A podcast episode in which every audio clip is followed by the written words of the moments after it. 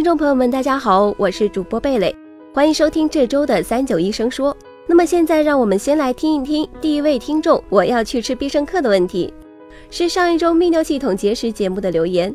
他问：多喝水可以预防泌尿系统结石复发吗？还有没有别的什么方法？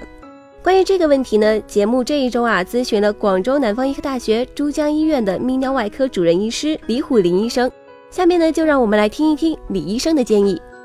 这个复发的确是比较容易复发的一个疾病，所以它一般大概三到五年可能会复发百分之十到百分之三十，五年以上可能百分之五十都有可能。呃，这复发率相当高。复发跟你的饮食习惯呢，你有没有这个感染了，你有没有泌尿系梗阻啊，有没有解除啊，等等都有关系。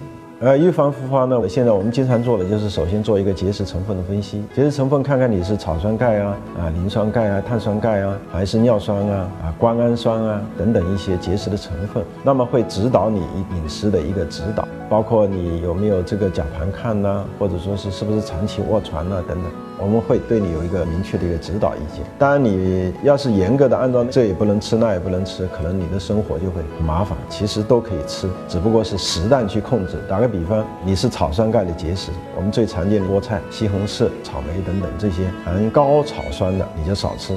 你说我吃一点会不会有问题？我估计是没有问题。高尿酸血症的这些人，海鲜呢？动物内脏呢，这些你就要少吃，高嘌呤的一定要少吃，而且呢，你要简化尿液，多喝一点苏打水啊等等。那么这形成这些结石的机会就会少很多。如果你是感染性的结石，那你就要控制感染了。如果是你有泌尿系的畸形，你就要解除这个梗阻，那么将来它长结石的可能性就会很少。一定要去医院定期复查，三个月、半年、一年左右去复查，这个要养成这样一个习惯，不要以为一次手术解决问题了就万事大吉。往往这个时候就容易复发。